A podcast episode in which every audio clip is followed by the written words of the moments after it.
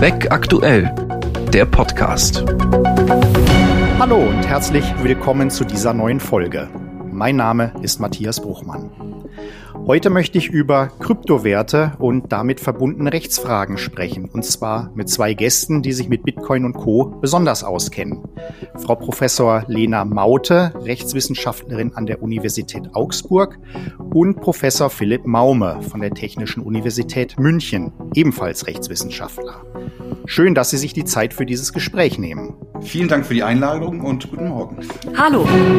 Stellen Sie sich doch am besten zu Beginn selbst vor. Frau Maute? Mein Name ist Lena Maute. Ich bin Juniorprofessorin an der Universität Augsburg und beschäftige mich da vor allem mit dem bürgerlichen Recht, insbesondere dem Haftungs- und Vertragsrecht und dem geistigen Eigentum. Ich bin außerdem zusammen mit Philipp Maume und Matthias Fromberger Herausgeberin des Rechtshandbuchs Kryptowerte und des Handbuchs Law of Crypto Assets, das in diesem Jahr erscheinen wird. Ja, mein Name ist Philipp Maume. Ich bin auch Rechtswissenschaftler. Ich bin Professor für Gesellschafts- und Kapitalmarktrecht an der Technischen Universität München. Das heißt, ich komme ein bisschen aus einer anderen Ecke, obwohl es da auch Überschneidungen gibt. Und ich beschäftige mich äh, also in diesem Bereich insbesondere mit dem Bereich Fintech, also Financial Technology und wie der zu regulieren ist. Und da ist der Bereich äh, Kryptowerte natürlich ein ganz, ganz großer Bestandteil. In den vergangenen Wochen und Monaten war der Bitcoin immer wieder im Gespräch durch hohe Kurssprünge, aber auch Abstürze. Was hat Sie bewogen, sich mit einem solchen, in meinen Augen sehr komplexen Thema Kryptowerte zu befassen, zumal man zunächst einmal viele technische Grundlagen kennen muss, oder? Ja und nein. Also wenn man sich mit Technikrecht beschäftigt, dann muss man natürlich bis zu einem gewissen Grad auch verstehen, wie die Technologie funktioniert. Das ist richtig. Und deshalb muss man sich natürlich auch mit Grundlagen wie Distributed Ledger Technology und Blockchain beschäftigen. Und da braucht man dann eben auch ein Grundverständnis. Aber wenn man das einmal hat, dann ist das ganze Thema eigentlich relativ simpel zu erfassen oder zumindest jetzt nicht groß schwieriger als andere Technikrecht-Themen. Aber es stimmt, es gibt eine gewisse Fallhöhe, die, so, das ist jedenfalls mein Gefühl, manche Kollegen, aber auch Anwender ein bisschen abschreckt. Das ist richtig. Frau Maute, wie sehen Sie das? Ich beschäftige mich ja viel mit dem Patentrecht. Entsprechend schrecken technische Sachverhalte mich ohnehin nicht ab. Aber ich finde es spannend, wenn sich äh, durch eine neue Technologie eben neue Rechtsfragen stellen. Und gerade bei den Kryptowerten fragt man sich auch als Laie doch relativ schnell, was ist das eigentlich? Und es ist eben so was Unkörperliches, was man nicht anfassen und sich nur schwer vorstellen kann. Und gerade als Immaterialgüterrechtler war da schnell mein Interesse geweckt. Ich habe mich bei der Vorbereitung dieser Podcast-Folge gefragt, ob es ein empfehlender Ansatz sein könnte für andere Anwälte, Juristen, die sich diesem Thema nähern möchten, äh, einen überschaubaren Betrag ähm, in eine Kryptowährung zu investieren, um sich überhaupt mal mit den Mechanismen vertraut zu machen. Wo und wie kaufe ich überhaupt so einen Coin? Wie bewahre ich ihn auf? Äh, wie kann ich etwas davon kaufen oder ihn auch wieder umtauschen? Und was kann da so alles auch passieren? Ähm, was halten Sie von so einer Idee? Also Learning by Doing ist immer ein, ein sehr guter Ansatz. Ähm, das ist auch gar nicht so kompliziert, wie man sich das vorstellt, denn dieser ganze Mechanismus mit Blockchain und der Übertragung und diesen Wallets und was für Begriffe es da alles gibt, das passiert ja letztlich alles im Hintergrund. Und inzwischen gibt es sehr, sehr viele technische Lösungen auf dem Markt, die halt nicht viel anders aussehen als ein Online-Banking-System. Da kann man sich auf den einschlägigen, den einschlägigen Fachzeitschriften zum Beispiel mal schlau machen, was es da so gibt. Ich äh, nenne jetzt keine Namen, um da nicht irgendwie Werbung zu machen, aber da gibt es äh, absolut arrivierte Anbieter und das lädt man sich dann runter und äh, dann probiert man das ganz einfach mal aus. Und man muss sich jetzt auch nicht von den Bitcoin-Preisen abschrecken lassen, denn man muss ja keinen vollen Bitcoin kaufen, sondern man kauft dann halt auch Bruchstücke davon und nicht einen Coin für 60.000 Dollar oder ähnliches. Kleiner ja, Fun Fact am Rande, den ich bis vor kurzem auch noch gar nicht kannte. Im Bitcoin-Code ist festgelegt, dass bis zum Jahr 2140 maximal 21 Millionen Bitcoins geschaffen werden können. Danach ist Schluss. Ähm, warum ist es so und was passiert danach, Frau Maute? Die Menge der Bitcoins ist in der Bitcoin-Blockchain als endlich definiert und vorgegeben. Und die Bitcoin-Blockchain gibt es jetzt schon eine Weile und man muss dazu wissen, wie Bitcoins überhaupt geschaffen werden. Ähm, die Menge, die absolute Menge ist definiert, aber momentan sind noch nicht alle dieser maximal 21 Millionen Bitcoins verfügbar, sondern die werden nach und nach verfügbar gemacht durch das sogenannte Mining. Das Mining ist eine Tätigkeit, die erforderlich ist dafür, dass die Blockchain funktioniert und dass sie betrieben werden kann. Die Blockchain zeichnet sich ja dadurch aus, dass wir hier eine dezentrale Speicherung dieser Blockchain-Datenbank auf ganz vielen verschiedenen Rechnern haben. Und damit Leute eben ihren Rechner und ihre Rechenkapazität dafür zur Verfügung stellen, braucht es ein Anreizsystem. Und dieses Anreizsystem läuft im Moment eben über das Mining. Das heißt, diejenigen, die eben die Datenbank die Blockchain ist ja letztlich eine große Datenbank, die die betreiben. Die werden dafür entlohnt. Und zwar dadurch, dass eben neue Bitcoins geschaffen werden, die dann der Miner erhält. Das führt aber natürlich zu Inflation. Und wenn jetzt dauerhaft immer neue, neue, neue Bitcoins geschaffen werden würden, dann würden die bestehenden natürlich an Wert verlieren. Deswegen ist das Konzept so, dass die Belohnung, die der Miner erhält, am Anfang relativ groß war und jetzt über die Zeit immer wieder halbiert wird, kleiner wird und schwindet und irgendwann, wenn dann eben alle maximal 21 Millionen Bitcoins verfügbar sind, dann ist Schluss und ab dann wird sich die Bitcoin-Blockchain anders zu finanzieren haben. Dann wird anstelle der Bitcoins als Belohnung für das Mining umgestellt werden auf ähm, ein Belohnungssystem, wo sich die Miner nur noch über die Transaktionsgebühren finanzieren werden. Wenn ich da vielleicht noch kurz ergänzen darf aus wirtschaftlicher Sicht. Bitcoin ist ursprünglich als elektronisches Zahlungssystem entwickelt worden, also in dem ursprünglichen Paper von Satoshi Nakamoto. Und äh, vor diesem Hintergrund ergibt das mit dieser Begrenzung äh, mit der Anzahl von Bitcoins auch Sinn. Denn wenn es als Zahlungssystem oder auch als Wertaufbewahrungssystem dienen soll, dann muss es natürlich eine gewisse Wertstabilität haben. Das wird in den Nachrichten immer gern so ein bisschen vergessen, beziehungsweise ein bisschen sehr negativ dargestellt. Man kann das so ein bisschen vergleichen mit Gold. Bitcoin wird ja auch gerne mal mit Gold verglichen, aber wie ist es heutzutage? Gold, wir haben eine ganze Menge Gold im Umlauf und wir haben eine ganze Menge Gold noch in der Erde. Und so ähnlich ist es bei den Bitcoins eben auch. Aber man weiß halt auch ziemlich genau, wie viele Bitcoins es am Ende des Tages mal werden werden. Und man weiß auch genauso, wie viel Gold auf der Erde da ist. Das ist also schon hochgradig vergleichbar.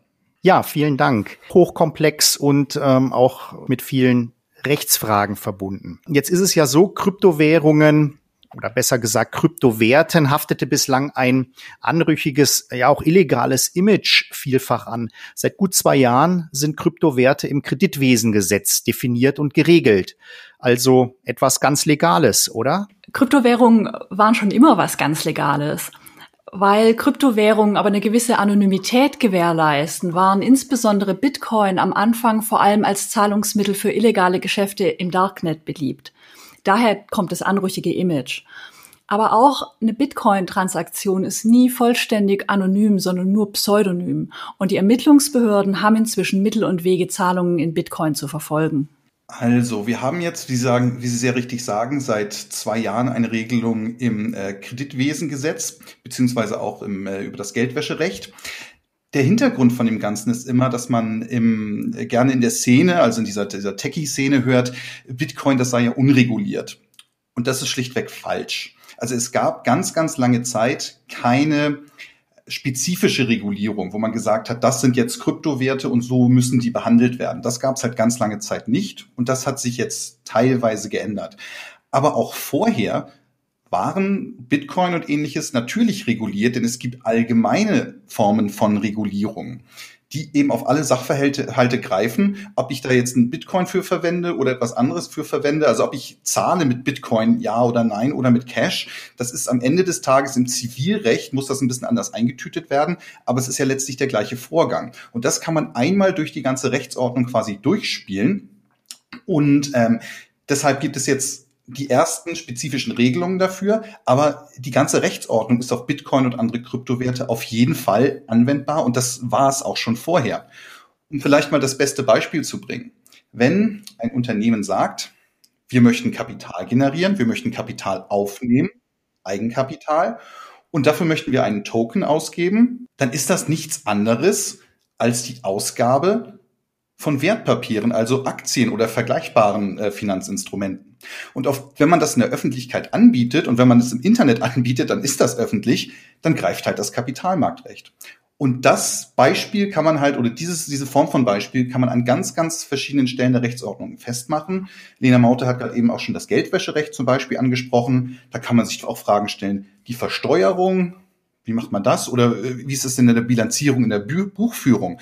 Elon Musk hat jetzt für 1,5 Milliarden oder was das war, äh, Bitcoin gekauft. Wie bilanziert man das jetzt eigentlich? Ja, das sind erstmal die allgemeinen Fragen. Aber was jetzt passiert ist, wir haben eben die Neuregelung des KWG, dass eben gesagt wird, im Bankrecht zumindest sind Kryptowerte halt ähm, Wertpapiere oder Wertpapieren ähnlich gleichgestellt. Und was jetzt gerade in der Mache ist, also das liegt gewissermaßen gerade äh, im Bundestag, ist die Einführung von digitalen Wertpapieren oder genauer digitalen oder elektronischen Schuldverschreibungen, die dann eben auch ausdrücklich auf Blockchain-Basis ausgegeben werden können. Also wir sind gerade im Prozess, dass wir jetzt quasi die ersten spezifischen Regelungen nach drei, vier Jahren Erfahrung ins deutsche Recht implementiert bekommen. Und dann gibt es gleichzeitig noch eine Bewegung auf europäischer Ebene, die wir vielleicht später noch kurz ansprechen können, die Mika-Verordnung, die da auch noch einen ganz großen Räum, äh, Rahmen drumherum bauen soll. Das heißt, wir sind jetzt gerade dabei, die spezifischen Regelungen zu schreiben. Sie nannten vorhin ganz kurz den Begriff Token. Der taucht ja im Zusammenhang mit Kryptowerten immer wieder auf, dieser Begriff Token. Was ist darunter zu verstehen? Wenn wir uns den Bitcoin anschauen, dann wäre der einzelne Bitcoin eben ein Token. Der Token ist erstmal nichts anderes als ein Eintrag in der Blockchain, der eben diesen speziellen Bitcoin oder Token einem speziellen Public Key, das ist eine Bitcoin-Adresse, äh, seines Inhabers zuweist. Und dieser Bitcoin oder Token wäre jetzt der Überbegriff für alle anderen Arten, die es da eben auch noch gibt. Der ist erstmal nur ein unkörperlicher Gegenstand. Und er ist genauer genommen ein virtueller Gegenstand, der eben nur in dieser ähm, Softwareumgebung der Bitcoin-Blockchain oder eben einer anderen Blockchain existiert. Und was diesen Token jetzt so besonders macht, ist, dass er aufgrund der Blockchain-Technologie einzigartig ist. Er kann also nicht, anders als andere Immaterialgüter oder virtuelle Gegenstände, irgendwie vervielfältigt werden, sondern der ist einzigartig individualisierbar. Es kann immer nur eine Person gleichzeitig Inhaber des Tokens sein und gleichzeitig ist er aber übertragbar. Und das macht ihn dann handels, handelbar und ja, da kommt äh, der große Erfolg eben der Kryptowährung oder der Token her. Werden wir jetzt mal nach den doch vielen technischen Informationen ganz konkret. Wie lassen sich Kryptowerte heute einsetzen oder wo werden sie auch bereits verwendet? Also natürlich haben wir da den, das große Beispiel Bitcoin, aber Bitcoin ist nur ein Teilchen in einem ganz großen Puzzle. Also insgesamt oder im Überblick werden allgemein drei verschiedene Kategorien unter, äh, unterschieden und das sind jetzt keine rechtlichen Kategorien, sondern einfach nur aus der Praxis etablierte. Das erste sind die sogenannten Zahlungstoken oder, oder Currency Token, die letztlich keine besondere Funktionalität haben, so wie Bitcoin. Bitcoin kann sonst nichts. Ja, Bitcoin wird einfach nur verschoben oder transferiert.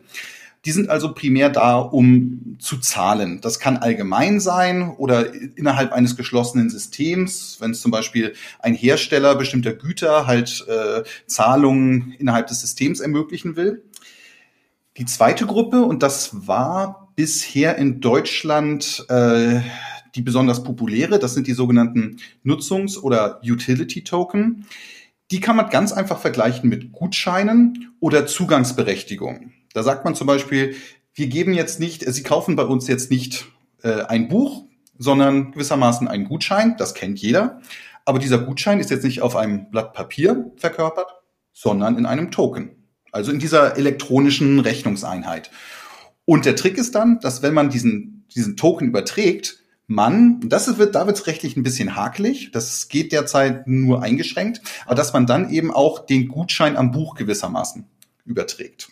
Das sind die Utility Token oder zum Beispiel äh, Zugang zu einer Plattform. Man kann zum Beispiel sagen, ich mache einen Dienst nutzungspflichtig und wer diesen Token hat, der kann eben an diesen Dienst nutzen, was auch immer das ist, eine Datenbank oder, oder Rechenleistung im Internet oder ähnliches. Und die dritte Gruppe, und die interessiert mich persönlich am meisten, das ist, wenn Token zur Unternehmensfinanzierung eingesetzt werden, das hatte ich vorher schon mal kurz angesprochen, dann sind die halt sowas ähnliches wie Aktien oder Anleihen. Und da ist äh, wahrscheinlich sogar das größte Wachstumspotenzial für diese ganzen Kryptowerte ähm, sozusagen in Sicht. Also man, man, die Diskussion wird immer sehr auf Bitcoin verein äh, oder verengt, aber aus rechtlicher Sicht ist das eigentlich äh, nicht falsch, aber ein bisschen, bisschen, bisschen engstirnig, weil es lassen sich sehr, sehr viele Dinge mit diesem Token tun. Angenommen, Bitcoin und Co. gewinnen weiterhin an Popularität. Wäre es denkbar, dass eine Kryptowährung offizielle staatliche Währung wird? Also, nach jetzigem Stand sind Kryptowährungen keine Währung, also keine offiziellen staatlich herausgegebenen oder garantierten Währungen, aber es gibt jetzt schon so Zwischenstufen, was man nämlich zum Beispiel machen kann. Das sind die sogenannten Stablecoins, dass man sagt, ich lege jetzt einfach, jetzt salopp gesprochen, 50 Millionen Euro bei mir in den Keller, also sagen nicht ich, das sagt zum Beispiel eine Bank. Und ich verkörpere quasi jetzt jeden Euro davon durch einen Token. Das sind dann, dann kann man quasi diese Token ganz schnell transferieren, weltweit. Relativ simpel, relativ günstig. Man weiß aber, dass hinter diesem Token halt ein echter Euro, also eine Münze oder, oder, oder Scheine oder wie auch immer liegt. Das heißt, diese Zwischenformen gibt es auch jetzt schon. Dadurch wird der, äh, wird der ähm, Token halt nicht zu einem gesetzlichen Zahlungsmittel, aber schon zu so einer Zwischenform. Aber man kann natürlich noch einen Schritt weitergehen und sagen, wir als Staat wollen jetzt eine Kryptowährung ausgeben, die dann auch eben gesetzlich akzeptiert werden muss. China ist schon den ersten Schritt in diese Richtung gegangen, aber das hat natürlich auch andere Konnotationen, weil, wie Lena Maute es schon angedeutet hat, man kann Transaktionen ja auch nachvollziehen und wenn man halt in einem Staatswesen lebt, in dem Transparenz und Kontrolle durch die sozusagen durch den Staat wichtig ist, dann ist das natürlich, äh, hat das natürlich auch eine sozusagen sozialpolitische äh, Konnotation. Aber auch auf europäischer Ebene wird diskutiert, jetzt den sogenannten digitalen Euro einzuführen. Ja, das Ganze läuft unter dem Stichwort ähm, Central Bank Digital Currency. Also wenn man diese Abkürzung mal sieht, also CBDC, das, das ist halt das Thema, um das es da geht.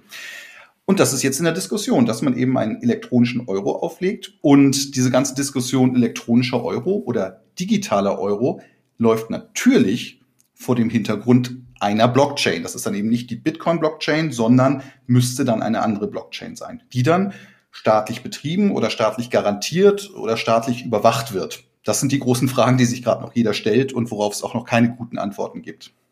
Angenommen, es setzt sich jetzt so eine Währung durch, kann diese staatliche Stelle dann auch alle anderen ähm, Kryptowährungen, von denen es meines Wissens schon über 1000 verschiedene geben soll, verbieten? Natürlich könnte Deutschland Kryptowährungen verbieten. Zum Beispiel wären dann zivilrechtlich gesehen Verträge über Kryptotoken nach 134 BGB nichtig. Aber problematisch ist bei solchen Verträgen oder insgesamt bei diesen Sachverhalten ja auch immer, ob überhaupt deutsches Recht anwendbar ist. Denn solche Transaktionen von Kryptotoken werden ja online und damit häufig über Ländergrenzen hinweg geschlossen. Rein praktisch könnte ein solches Verbot auch überhaupt nicht wirksam durchgesetzt werden. Und ich sehe hier auch gar keinen Anlass, mit einem solchen Verbot in die Vertragsfreiheit einzugreifen oder gar den Erwerb von Kryptowährungen oder das Mining unter Strafe zu stellen. Was wir aber brauchen, ist eine bessere Regulierung und die Durchsetzung von Verbraucherrechten. Vielleicht, wenn ich an der Stelle noch kurz ergänzen darf, es findet derzeit ein Wettlauf statt. Die Blockchain ist eine eigene Technologie und wenn wir es jetzt mal abstrahieren, also nicht vom Bitcoin sprechen, sondern von der zugrunde liegenden Blockchain, dann ist das eine Infrastruktur. Man könnte also sagen, das ist so etwas ähnliches wie eine Internetstruktur oder eine Autobahn oder ein Telefonnetz oder ähnliches. Und da tobt ein Wettbewerb zwischen verschiedenen Ländern, weil wenn wir davon ausgehen, dass das ganze Phänomen sich ja weltweit abspielt und das Ganze spielt, sich digital ab, dann gibt es auf einmal ja keine großen und kleinen Länder mehr. Weil ein Rechen, eine Rechenfarm sich hinzustellen oder, oder Serverkapazitäten bereitzustellen, das können auch kleine Länder. Und die kleinen Länder sind da gerade relativ schnell. Also die Vorreiter in Europa in Sachen ähm, in Sachen Tokenisierung beziehungsweise in Sachen Blockchain-Regulierung sind die Schweiz und als allererstes mit großem Abstand Liechtenstein. Und Deutschland zieht da jetzt nach, ist eben auch noch relativ schnell, aber man ist eben in einem Wettlauf. Man will der Erste sein oder zumindest ganz vorne mit dabei sein, um eine tragfähige Regulierung, die auch Unternehmen anzieht. Denn man darf ja nicht denken, dass Regulierung schlecht für Unternehmen ist. Solide Unternehmen wollen ja Regulierung, weil es dann eben, weil es ein Ausweis ist, ja, weil es auch Verlässlichkeit bietet. Mhm. Und da tobt eben gerade so ein, so, ein, so, ein, so ein kleiner Wettlauf. Und deshalb ist es auch völlig unrealistisch zu sagen, oder zu, sich zu überlegen, ob man sowas jetzt verbieten sollte, weil der, der, der Tenor geht gerade in die ganz, ganz andere Richtung, dass man das nämlich eigentlich will, weil man erkennt, was für Effizienzgewinne das Ganze bieten kann, also auch für Unternehmen und den Staat und so weiter und so fort. Ähm, von daher ist die Überlegung, eine Kryptowährung zu verbieten, auch schon aus wirtschaftlicher Sicht, abgesehen von den ganzen juristischen Problemen, eigentlich inzwischen ziemlich abwegig nochmal Stichwort Verbraucher bei der ganzen Geschichte. Ähm, Frau Maute, Sie hatten es ja gerade auch schon ganz kurz angerissen. Wie ist es denn um den Schutz von Verbrauchern bestellt im Zusammenhang mit Kryptowerten? Das Verbraucherschutzrecht ist auch auf diese Sachverhalte erstmal anwendbar. Das Problem, das ich eher sehe, ist, dass wir ein Vollzugsdefizit haben, weil es, wie Sie eben sagen, schon schwarze Schafe auf dem Markt gibt, die vielleicht auch ähm, bei einem ICO gar nicht klar machen, wer eigentlich derjenige ist, der die Token ausgibt, wer da dahinter steht und oftmals ist es eben problematisch, diese Akteure dann zu erreichen, weil sie im Ausland sitzen. Aber juristisch gesehen ist erstmal das Verbraucherschutzrecht anwendbar. An dieser Stelle sollten wir vielleicht gar nicht mal in erster Linie von Verbraucherschutzrecht äh, sprechen, sondern vielleicht von Investorenschutz. Denn ob man jetzt als Verbraucher einen Token kauft oder als Investor, also der Vorgang ist der gleiche und die schwarzen Schafe gibt's da auch. Und wer dann natürlich ein ganz wichtiger äh, Akteur ist, sind weniger jetzt die Gerichte, sondern eher die Finanzaufsicht. Also im Zuge des zum Beispiel des Wirecard-Skandals haben wir jetzt sehr viele nicht so schöne Dinge über die BaFin gehört. Man muss allerdings sagen, wenn es im Bereich der Kryptoregulierung, da ist die BaFin sehr, sehr aufmerksam ähm, und äh, verbietet regelmäßig Tätigkeiten, die eben eigentlich eine Erlaubnis durch die BaFin bedürften die aber dann eben nicht eingeholt worden ist. Und das äh, schließt zum Beispiel auch Länder ein aus dem europäischen Umfeld, ähm, wenn dann zum Beispiel Token in Deutschland angeboten werden. Also nehmen wir jetzt einfach mal das Beispiel. Da sitzt jemand in Italien oder in Frankreich und bietet in Deutschland Token an, dann ist grundsätzlich auch die BaFin dafür zuständig, ähm, das zu überwachen und kann dort auch einschreiten und tut es auch. Das heißt, da wird schon ein relativ hohes Level an, an, an Sicherheit geboten. Aber man muss natürlich sagen, das ist begrenzt, denn die BaFin hat halt nur hoheitliche Befugnisse in Deutschland. Und in Europa, da kann man mit Goodwill und anderen Aufsichtsbehörden ein Stück weit kommen, aber auch das ist endlich. Und außerhalb Europas ist es nochmal ein ganz anderes Spiel. Und man muss aber trotzdem sagen, auch wenn die Situation am Markt immer besser wird und immer verlässlicher wird, es ist immer noch ein riskanterer Markt als zum Beispiel eine normale Börse. So ehrlich muss man auch sein. Also wir sind da auf einem guten Weg, dass es beherrschbarer und auch solider wird. Aber es ist immer noch etwas anderes. Also wenn ich vielleicht zu Ihrer Frage zum Anfang nochmal zurückkommen dürfte. Wenn, man, wenn ich anfange und mir Bitcoins oder ähnliches über diese, diese Wallets und äh, Kryptobörsen zu kaufen, man muss sich jetzt zumindest noch darüber im Klaren sein, dass es noch risikobehafteter ist als eben der normale Wertpapierhandel. Stichwort risikobehaftet. Auch äh, Corona-bedingt müssen wir davon ausgehen, dass eine Reihe von ähm, Insolvenzen zu erwarten sein werden in nächster Zeit. Wie komme ich als Gläubiger an vorhandene Kryptowerte heran? Ähm, beziehungsweise wie erfahre ich überhaupt, ob der Schuldner solche Werte besitzt?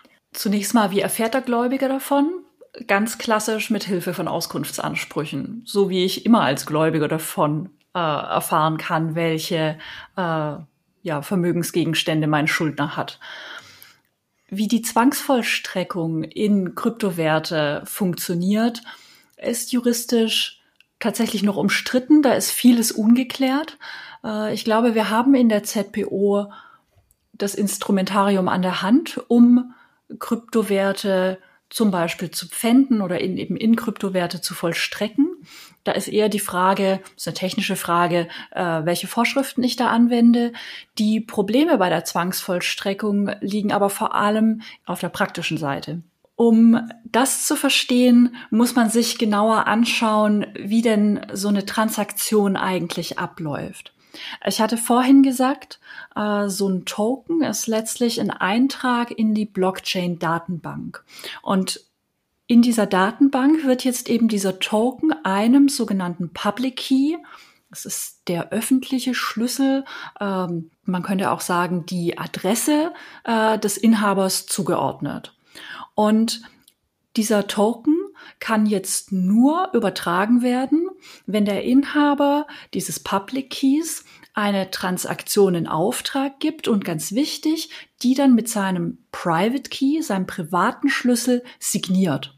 Man kann sich das so vorstellen, dass der Public Key quasi sowas wie das Online-Bankkonto ist und der Private Key ist dann ähm, die PIN, um eine Transaktion äh, zu autorisieren. Das bedeutet aber, dass wenn ich in so ein Token zwangsvollstrecken will, dann brauche ich diesen Private Key. Ich brauche im Prinzip das Passwort. Und da ist jetzt eben die Frage, wie komme ich daran? Wenn jemand diesen Private Key, also der Schuldner diesen Private Key einfach nur äh, in seinem Kopf hat, dann muss die Zwangsvollstreckung natürlich ganz anders laufen, wenn ich ihn zwingen muss, diese äh, Information freizugeben, als wenn er das äh, abgespeichert hat auf einem USB-Stick zum Beispiel oder äh, könnte sich auch auf einem Stück Papier notiert haben. Viel einfacher ist die Zwangsvollstreckung dann, wenn sich der Schuldner ähm, gewisser Dienstleister bedient. Äh, wenn er zum Beispiel seine Token nicht bei sich äh, verwahrt, sondern dafür einen sogenannten Wallet-Anbieter einsetzt, also einen Anbieter für eine digitale Brieftasche. Dann könnte die Zwangsvollstreckung äh, so laufen, dass der Gläubiger eben Ansprüche gegen diesen Wallet-Anbieter pfändet und sich von dem die Token transferieren lässt. Ganz wichtig bei der Zwangsvollstreckung ist, es funktioniert eben immer nur dann, wenn oder der Gläubiger ist nur dann auf der sicheren Seite, wenn er diesen Token übertragen bekommen hat. Denn solange der Schuldner noch diesen Private Key kennt, kann er den Token unproblematisch wegtransferieren. Und diese Tran Transaktionen sind eben ja einzigartig, können nur einmal vorgenommen werden und sie sind dann aber auch äh, unwiderruflich und können nicht mehr zurückgedreht werden. Also auch hier doch eine Reihe von noch offenen Fragen und auch verschiedene technische Aspekte, ähm, mhm. die hier noch neu sind. Im Anschluss dazu noch, das ist ein schönes Beispiel dafür, dass sich halt Anwälte und Rechtswissenschaftler, also Professoren, sich jetzt über die letzten Jahre überlegt haben, wie funktioniert das denn jetzt eigentlich mit Kryptowährungen? Also wie, wie können wir unsere allgemeinen Tools da anwenden? das ist jetzt ein schönes Beispiel, da hat zum Beispiel das äh, OLG Düsseldorf vor zweieinhalb Monaten gesagt, Verurteilung in Bitcoin läuft nach Paragraph 887 ZPO, also ist auf eine vertretbare Handlung gerichtet. Mal sehen, ob das so stehen bleibt, was der BGH dazu sagt. Aber das ist, war jetzt das, was sich die meisten auch so überlegt hatten und ist im Ergebnis halt genau, bestätigt genau das, was Lena Maute da gerade eben gesagt hat. Aber das erstmal besteht Unsicherheit und das muss jetzt erstmal geklärt werden. Und in der Praxis ist das mit, dem, mit der Vollstreckung nicht nur im Zivilrecht ein Problem, denn zum Beispiel die Staatsanwaltschaft München hat äh, vor ein paar Wochen äh, einen zweistelligen Millionenbetrag in Bitcoin beschlagnahmt aber die kommen da jetzt erstmal nicht ran, weil sich der äh, Beschuldigte schlichtweg weigert, den Private Key herauszugeben. Und na, was soll man machen? Man kann den ja nicht foltern. Ja, also das sind so Sachen, wo man sich überlegen muss, wie geht man damit in der Zukunft um. Und immer wenn man merkt, eine Regelung, die wir jetzt sozusagen aus der analogen Welt haben, passt in die digitale Welt nicht rein, dann muss sich der Gesetzgeber für die Zukunft halt überlegen, ob man da Anpassung schafft oder nicht. Also weiterhin ein Rechtsgebiet, das sicherlich in Bewegung bleiben wird. Sie hatten es eben erwähnt, ähm, Herr Professor Maume, auch auf europäischer Ebene ist da was in Bewegung. Ähm, insofern abschließend noch ein Blick in die Zukunft. Ähm, was kommt da von Europa auf uns zu? Aus Europa kommt jetzt äh, hoffentlich bald, also wir rechnen damit in der zweiten Jahreshälfte oder bis zum Ende 2021, die gesunde, sogenannte MiCA-Verordnung. Also MiCA steht für Markets in Crypto Assets, also Märkte für, für Kryptowerte. Und was der europäische Gesetzgeber dort macht, ist, der versucht gewissermaßen einen Regelungsrahmen zu schaffen für alle Formen von Token, die man bisher noch nicht so wirklich fassen konnte. Also die kapitalmarktrechtlichen Token, das ist Security Token, das hatte ich vorhin gesagt, die kriegt man ganz gut zu fassen mit den jetzigen Instrumenten. Aber Dinge wie Utility Token und Stablecoins nicht wirklich. Und der Hintergrund der Markets and Crypto Assets Regulation ist auch oder sind auch die Kryptowährungen, die jetzt von den sogenannten Big Techs geplant bzw. herausgegeben werden. Also Stichwort ähm, Facebook, Libra bzw. Deem. Denn das ist natürlich aus regulatorischer Sicht ein Riesending, wenn jetzt nicht ein Staat eine Kryptowährung rausgibt, sondern ein Internetkonzern mit, was weiß ich, zweieinhalb Milliarden Nutzern. Diesen Sachen soll die, die Mika-Verordnung eben auch gewissermaßen einhegen und da stehen dann so Sachen drin wie, ähm, wenn ich solche Token verkaufe, dann muss ich ein White Paper rausgeben, also sowas wie ein Verkaufsprospekt oder Autorisierungspflichten, so ähnlich wie bei der Finanzdienstleistung ähm, für bestimmte Kryptotätigkeiten und so weiter und so fort. Und was auch noch geschaffen werden wird, ist ähm, eine Modellplattform, könnte man sagen, oder ein Modellregime für die Handelsplattformen. Denn das ist das, was derzeit im, im ganzen Puzzle noch so ein bisschen fehlt. Wir haben sehr viele sogenannte Kryptobörsen oder Kryptohandelsplätze. Ähm, manche von denen sind absolut solide und integer und sagen das einfach so, andere sind es nicht. Und da will man eben versuchen, also regulierte Märkte, quasi regulierte Kryptobörsen jetzt eben auch ins Leben zu rufen. Die allererste gibt's jetzt auch schon in Stuttgart ähm, damit eben mehr Bewegung in den Markt kommt, weil im nächsten Schritt, wenn, wenn ein Token auf regulierten Märkten gehandelt wird, dann können zum Beispiel die Fonds, ja, also die großen Fonds, die über Milliarden verfügen, dort auch investieren. Das würde viel mehr Geld in den Markt bringen. Und erst wenn das passiert, kann eben dieser ganze Krypto-Investment-Bereich wirklich abheben. Und das wird jetzt auf europäischer Ebene abgesteckt. Ja, es bleibt also spannend und äh, wird sicherlich auch mal wieder Thema in diesem Podcast sein. Ich bedanke mich sehr herzlich, dass Sie heute bei mir zu Gast waren im Podcast. Und wenn Ihnen diese Folge gefallen hat, seien Sie wieder mit dabei bei der nächsten Ausgabe von Beck Aktuell, der Podcast.